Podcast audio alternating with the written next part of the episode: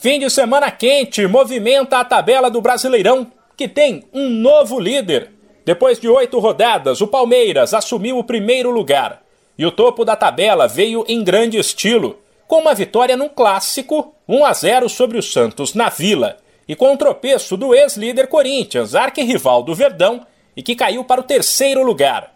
Isso porque o Timão também foi ultrapassado pelo Atlético Mineiro, novo vice-líder, em casa, o Galo tomou um susto ao ver o Havaí abrir 1 a 0, mas teve sangue frio e buscou a virada para 2 a 1. Vale destacar que Palmeiras, Atlético Mineiro e Corinthians somam os mesmos 15 pontos e têm quatro vitórias cada. Assim, o que define quem é primeiro, segundo e terceiro é o saldo de gols. O G4 do Brasileirão ainda tem uma boa surpresa, o Coritiba, recém-chegado da segundona e que foi a 13 pontos ao bater o Botafogo por 1 a 0. Quem começou mal a competição, mas agora não perde a três jogos e se aproximou do G4 é o Flamengo.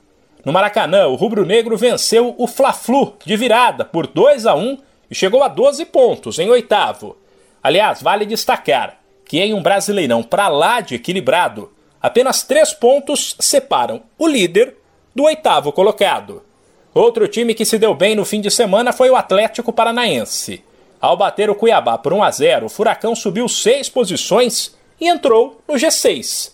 A rodada, que termina nesta segunda, 8 da noite no horário de Brasília, com Inter e Atlético Goianiense, ainda teve três empates. 1 a 1 para Goiás e Red Bull Bragantino, Fortaleza e Juventude e 2 a 2 para São Paulo e Ceará. A classificação de momento do Brasileirão é a seguinte: Palmeiras líder com 15 pontos, depois Atlético Mineiro também com 15 e Corinthians também com 15. O Coritiba é o quarto com 13, mesmo número do São Paulo, quinto colocado. Depois, com 12 pontos, vem Atlético Paranaense, Botafogo e Flamengo. Santos, América e Fluminense tem 11. O Havaí é o 12 com 10 pontos, mesmo número de Bragantino e Internacional. O Goiás vem na sequência com 9, o Cuiabá com 8, e aí a zona de rebaixamento: Juventude 7 pontos, Ceará e Atlético Goianiense 6 e Fortaleza apenas 2. De São Paulo, Humberto Ferretti.